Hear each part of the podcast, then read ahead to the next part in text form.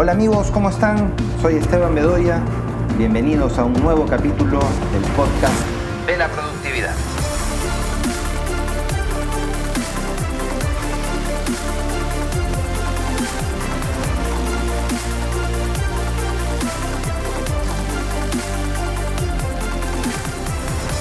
Te preguntas cómo hacer para equilibrar tu vida, cómo lograr ese equilibrio entre el trabajo y la familia, cómo dedicarte más tiempo a ti mismo.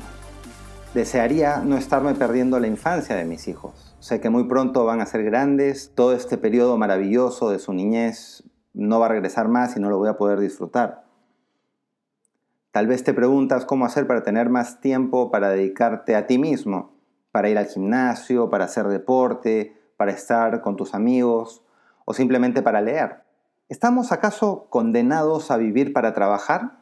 Siempre se dice que uno debería trabajar para vivir y no vivir para trabajar, pero con el mundo tan competitivo como está hoy en día, con la escasez de trabajo, la crisis económica, ¿cómo hacemos para poder llevar este equilibrio adelante? ¿Cómo hacemos para pensar en una vida más balanceada? ¿Es un problema real o es una invención de lo que es políticamente correcto? El día de hoy vamos a analizar este dilema que enfrenta hoy en día nuestra sociedad, en el cual nos preguntamos cómo hacer para balancear esto, cómo podemos estar más tiempo con la familia, con los hijos, pero al mismo tiempo cómo hacer para no ir en contra de aquello que nos permite generar los ingresos que finalmente pagan las cuentas y nos dan de comer. La primera reflexión que les lanzo es si esta dicotomía realmente existe o es simplemente una ilusión del siglo XXI que hemos creado en este mundo ultra informado en el que vivimos. Mucha gente me dice, Esteban, es imposible lograr ese balance maximizando el bienestar de todo el mundo. Siempre vas a tener que sacrificar algo. Yo estoy de acuerdo con que siempre vamos a tener que sacrificar algo, pero insisto, ¿es esta la dicotomía? ¿O será que estamos analizándolo desde una perspectiva en la, en la cual pretendemos sacrificar lo incorrecto y no lo que realmente deberíamos estar sacrificando? ¿Qué harías si te dijera que tu perspectiva está completamente incorrecta? Yo tenía, recuerdo un profesor en la universidad que siempre nos decía, cuando tú diagnosticas adecuadamente el problema, cuando identificas correctamente el problema, tienes el 80% de la solución. 80% de la solución a un problema es definirlo correctamente. Bueno, lo contrario también es cierto. Si tú defines equivocadamente un problema, cualquier cosa que tú hagas no lo va a resolver. Y eso es lo que ocurre en este caso. Nosotros queremos estar más tiempo en casa y diagnosticamos el problema como un desequilibrio entre trabajo y vida personal. Si ese diagnóstico es incorrecto, todas las medidas que tomemos al respecto van a ser ineficaces. ¿Qué hacen las personas que definen mal el problema? Pues lo enfrentan con mucho disgusto y terminan sacrificando algo. Sacrifican ver crecer a los hijos, sacrifican el cumpleaños de la mamá, sacrifican esa cena en familia, en casa, sacrifican su salud, ir al gimnasio, practicar deportes. Bueno, ¿con qué tiempo voy a ir al gimnasio si tengo que trabajar muchas horas cada día?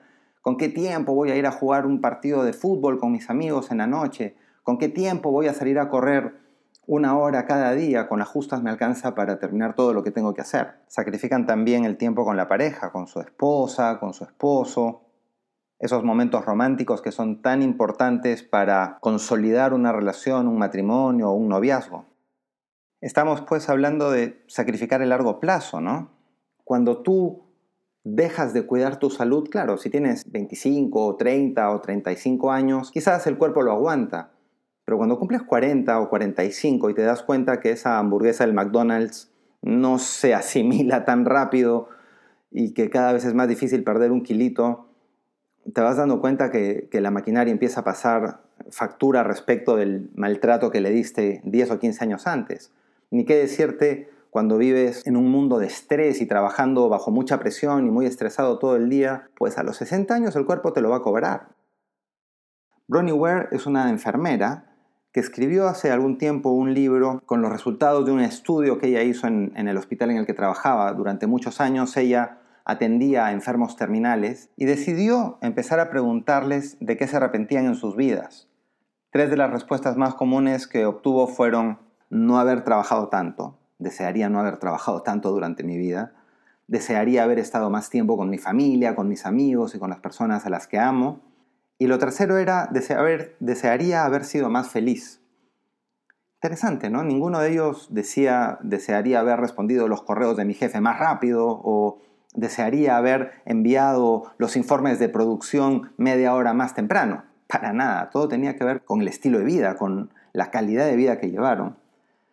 Entonces, si la gente está abordando el problema de esta dualidad, de esta dicotomía entre trabajo y vida personal, desde la perspectiva de sacrificar uno versus el otro, pues va a terminar siendo muy infeliz al final del camino. Porque es un juego de suma cero. Yo no puedo estar más tiempo en casa sin estar menos tiempo en el trabajo y sacrificar mi, desempeño. Ya los economistas en la teoría económica hablan de esto, ¿no? Hablan de un día de 24 horas en el cual tú tienes que elegir para maximizar tu bienestar entre trabajo y ocio. Creo que el análisis es equivocado. El problema está mal abordado. Si es un ejercicio de suma cero, pues vamos a pelear la batalla incorrecta. ¿Cuál es entonces la batalla correcta?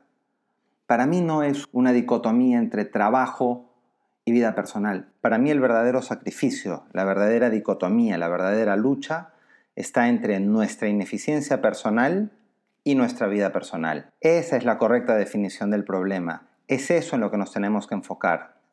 Se me viene a la mente una historia de hace algunos años. Me tocó trabajar con un gerente que era de origen norteamericano este era un hombre de unos 65 años que siempre llegaba muy temprano a la oficina y siempre se iba muy temprano también, lo cual nos sorprendía a todos. Algunos no lo tomaban tan bien, siempre lo miraban levantando la ceja y diciendo, bueno, ¿y este caballero quién se cree que se va a estas horas tan temprano, no?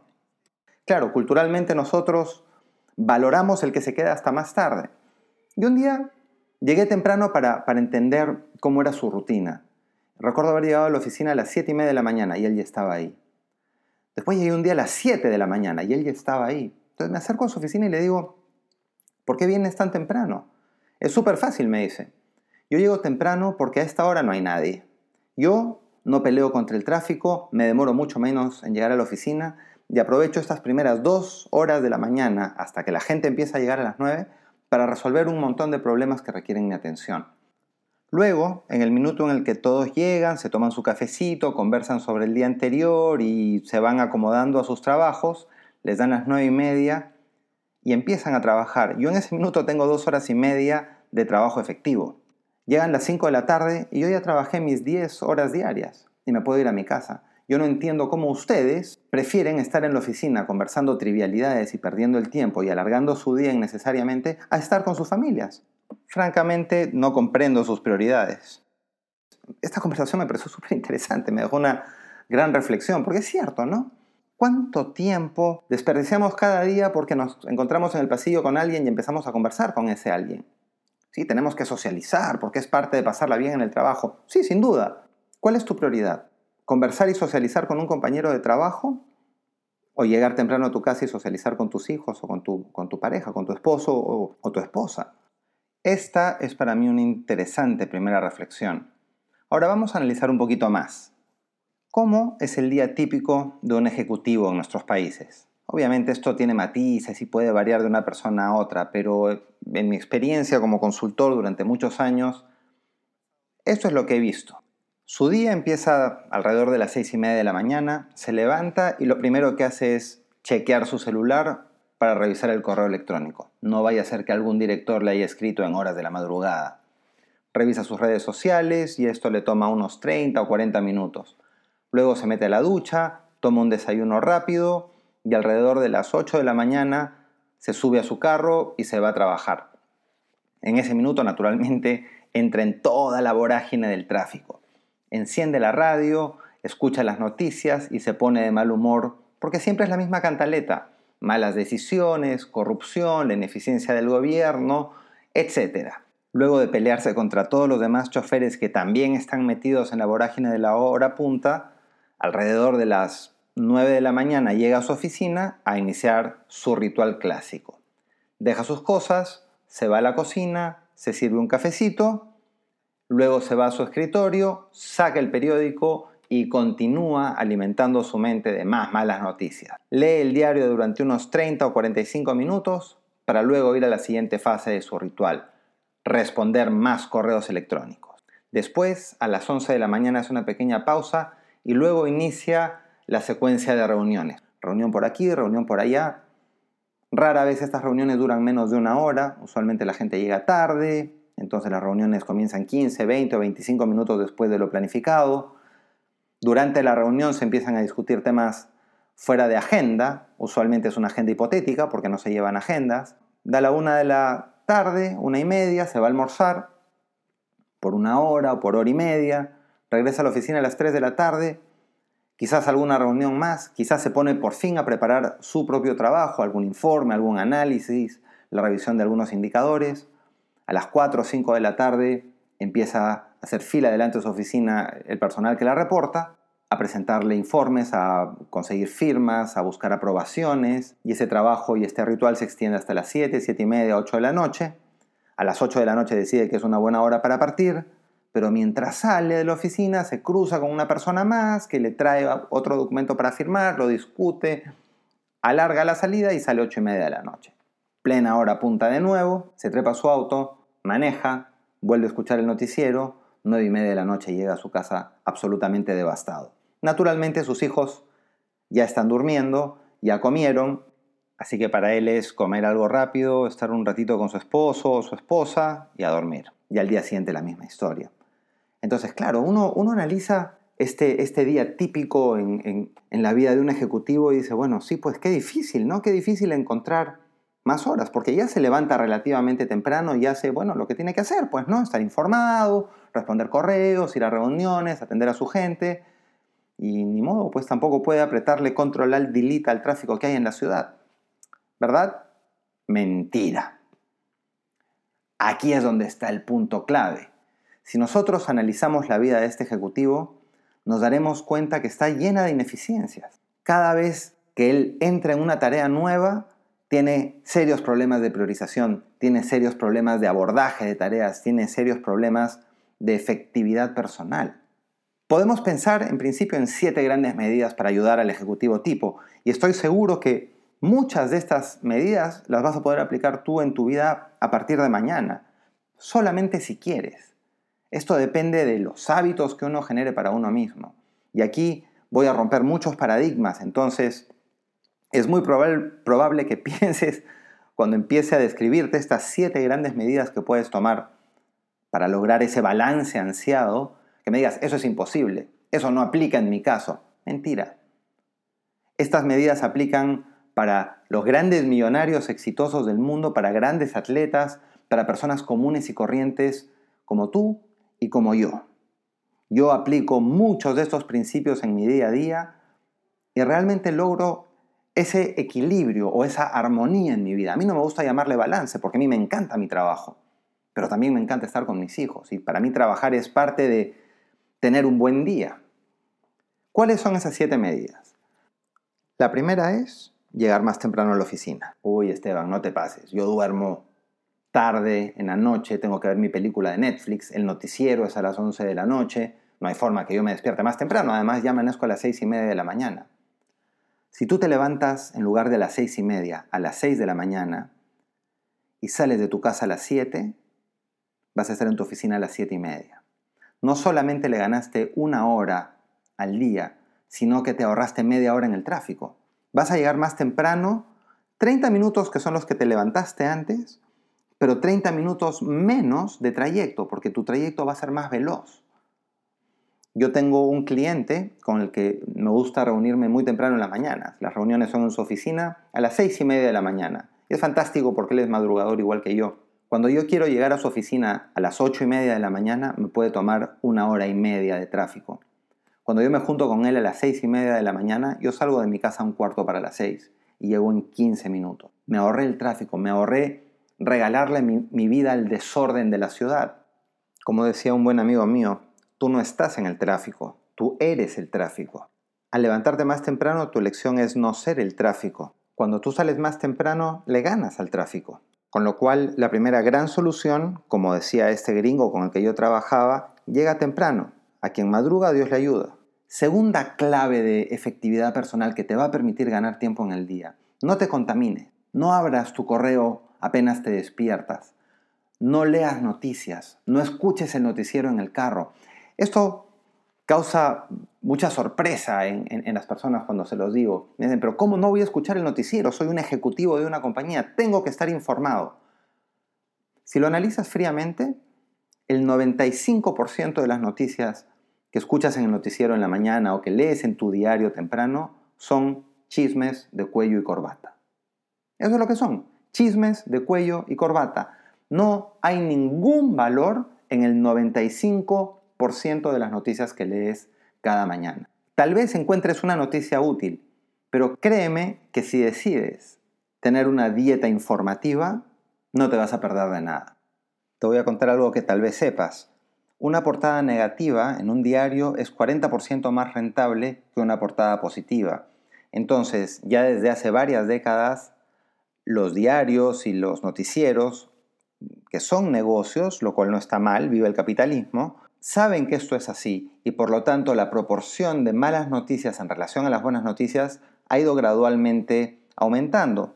Entonces uno que consume estos productos sin darse cuenta está dañando su optimismo, está dañando su buena predisposición para trabajar y todo esto a la larga termina afectando la productividad.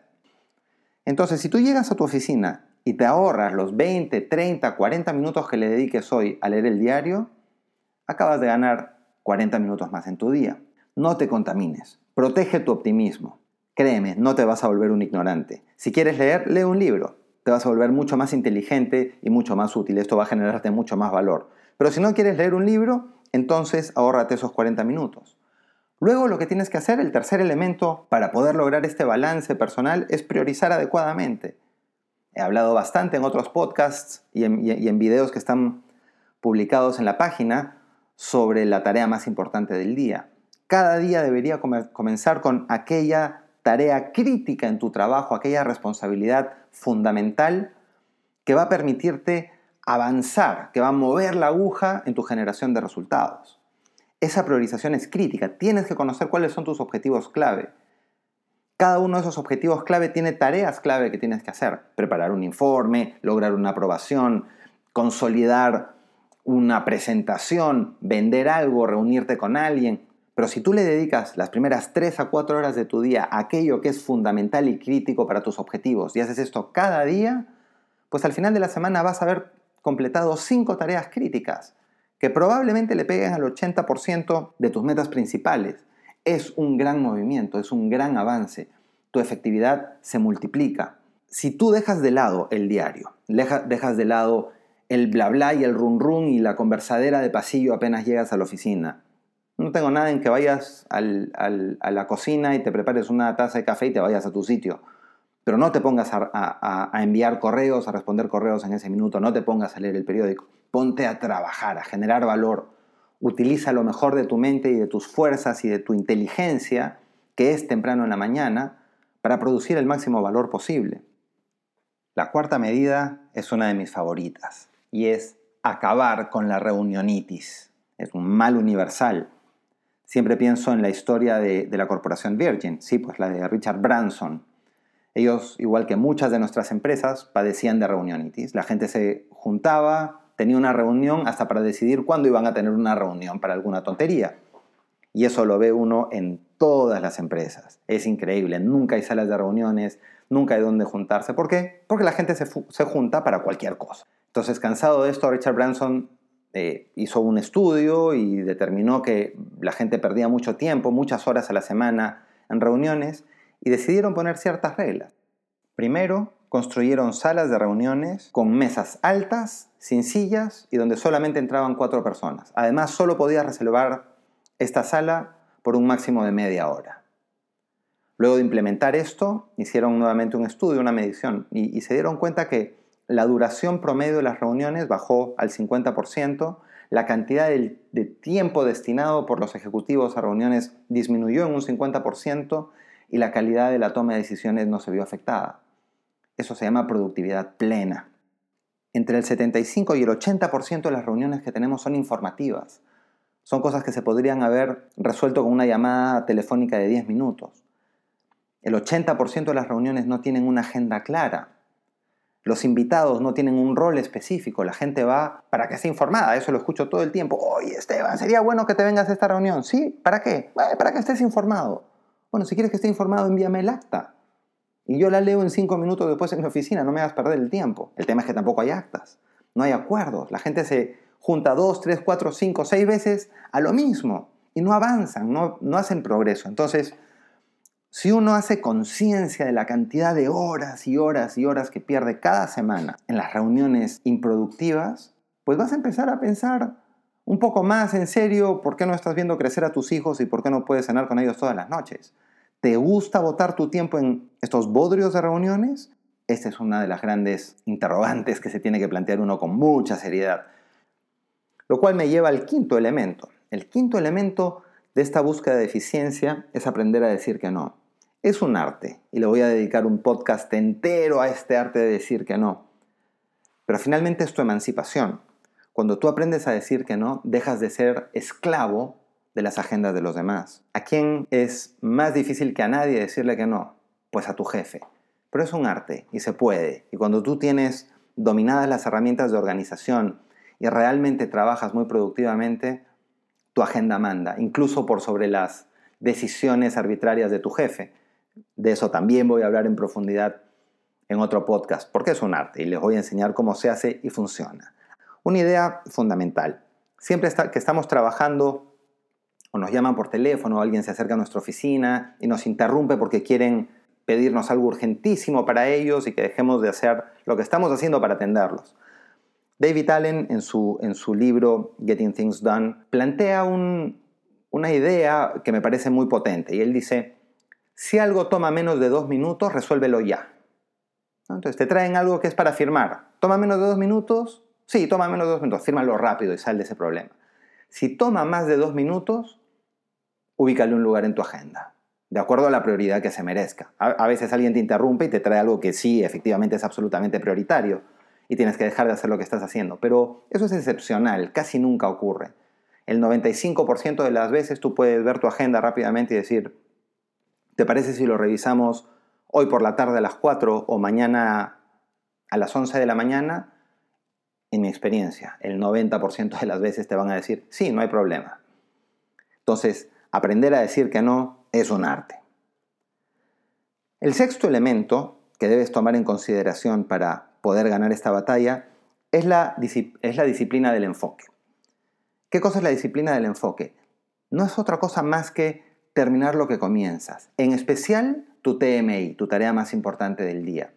Hoy en día las personas tenemos las distracciones a flor de piel, entre las redes sociales, los correos, el teléfono, el gatito que salta y hace algo gracioso en YouTube, la gente que nos pasa por delante y nos trae un montón de información inútil.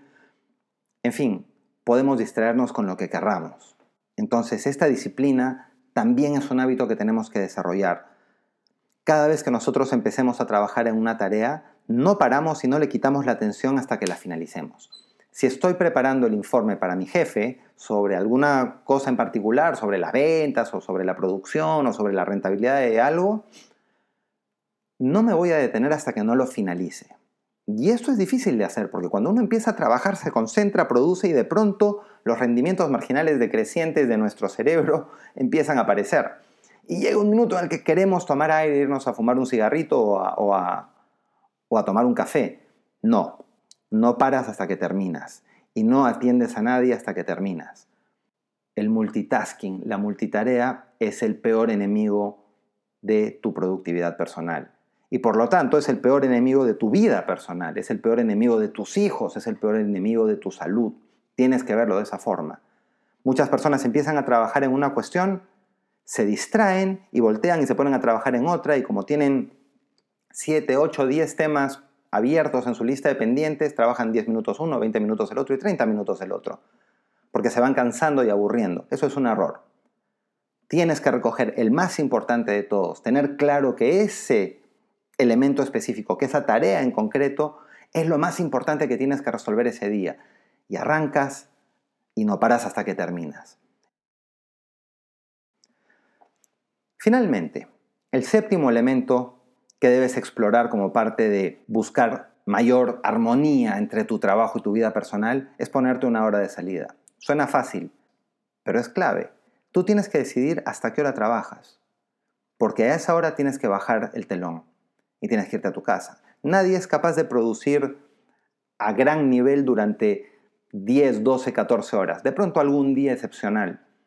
Pero en general tenemos 4 o 5 horas de alta productividad que es en la mañana y que se la tenemos que dedicar a nuestra TMI. La tarde es para hacer algunas coordinaciones, para tener alguna reunión o para tomar algunas decisiones. A las 6 de la tarde tiene que estar el telón abajo. Nuestra mente ya no va a producir en grandes niveles de productividad en general. Ya no es mucho lo que podamos sumar. Te vas a tu casa, pero tienes que haber dejado explícita antes tu hora de salida.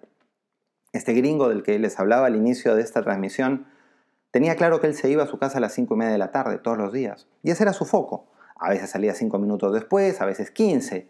Pero él tenía como objetivo y tenía su mente centrada en salir a las 5 y media de la tarde. ¿Por qué? Porque se iba antes de la hora punta. Volvía a ahorrarse y ganar otra media hora al tráfico, pero él había venido produciendo desde las 7 de la mañana a un alto nivel. Ese es el premio, ese es tu premio. Cuando tienes una alta disciplina y tienes buenos hábitos, llegas temprano, no te contaminas con noticias absurdas, priorizas adecuadamente tus tareas y resuelves siempre tu TMI, le dices que no a las reuniones, a los ladrones del tiempo, tienes la disciplina del enfoque para trabajar sin caer en la trampa de la multitarea, del multitasking, y además te fijas una hora de salida, vas a estar en tu casa más temprano. Siguiendo estas recomendaciones, el ejecutivo del ejemplo que les puse hace un momento, pues ganó tres o cuatro horas en su día. Si él sale cinco y media, está a las seis en su casa porque no es hora punta todavía. Ganó tres horas cada día y seguramente produjo 30 o 40% más de lo que producía antes. Entonces, el dilema no está entre sacrificar trabajo para tener más vida personal, está en sacrificar ineficiencia, en buscar esas dos, tres, cuatro horas al día en las que somos altamente ineficientes, que las estamos incendiando absurdamente. Recordemos lo que decía también este, este gringo con el que yo trabajaba. Prefiero conversar con mis hijos que conversar con un colega de trabajo en el pasillo. Entonces esos 20 minutos o 10 minutos o 5 minutos que perdí hablando del partido de fútbol del domingo, de la telenovela de ayer o del programa de concursos que ganó alguien el día martes, prefiero estar trabajando, resolviendo mis temas que están claramente definidos en una agenda e irme a mi casa a las 5 y media de la tarde, sin renegar, sin escuchar la radio, sin escuchar noticias, ojalá escuchando un audiobook, para estar a las 6 allí, irme al gimnasio, salir a correr, estar con mis hijos, tomar lonche con ellos o lo que sea que me dé la gana de hacer. No hay que pensar en sacrificar el trabajo para estar en casa, hay que sacrificar la ineficiencia. Lo que te voy a pedir es que reflexiones sobre estos principios. No es realmente el equilibrio lo que estamos buscando, no es el balance lo que estamos buscando, es una armonía. Es que nuestro día funcione como nosotros necesitamos que funcione sin dañar nuestro aporte al trabajo, porque finalmente el trabajo es el que paga las cuentas. Tú no puedes empezar a hacer mal tu trabajo, decir, conmigo no cuenten por irte a tu casa. Eso te va a gatillar algo negativo en el corto plazo. Pero si tú eres alguien altamente productivo que genera los resultados que debe generar, todo esto va a funcionar muy bien. Entonces, ¿cómo comenzar? Lo primero que te voy a recomendar es que empieces a trabajar en tu mentalidad. Reflexiona profundamente sobre lo que has escuchado aquí. ¿Qué significa para ti este equilibrio o esta armonía? ¿Existe realmente un dilema trabajo-casa o es un dilema ineficiencia-casa? Por casa me refiero a, vida personal. Segunda recomendación, diseña tu día. Ponle intención a tu día. Si quieres tener este balance, tienes que querer tenerlo primero. Y como decía Jim Rohn, Nunca deberías comenzar un día de trabajo sin haberlo terminado primero en una hoja de papel. Planifícalo, déjalo explícito. Quizás no funcione perfectamente como lo diseñes, pero si lo diseñas va a estar más cerca de tu control. Tú vas a ir tomando las decisiones respecto a lo que tienes que hacer. Tú vas a poner las prioridades y tú vas a manejar tu propia agenda, no otras personas. Y finalmente, ponle acción a la intención. Mira mi video sobre el planner, lee mi, mi blog sobre la tarea más importante, la TMI, para que tengas más herramientas, pero empieza a trabajarlo, de ti depende, levántate media hora más temprano, no leas el periódico, no escuches el noticiero, ten intención de trabajar en aquello que es lo que tiene más impacto en tu día para de cara a tus objetivos. De ti depende. Espero que esto te haya gustado. Seguimos conversando, nos vemos de vuelta la próxima semana en el podcast de la productividad. Un abrazo, chao.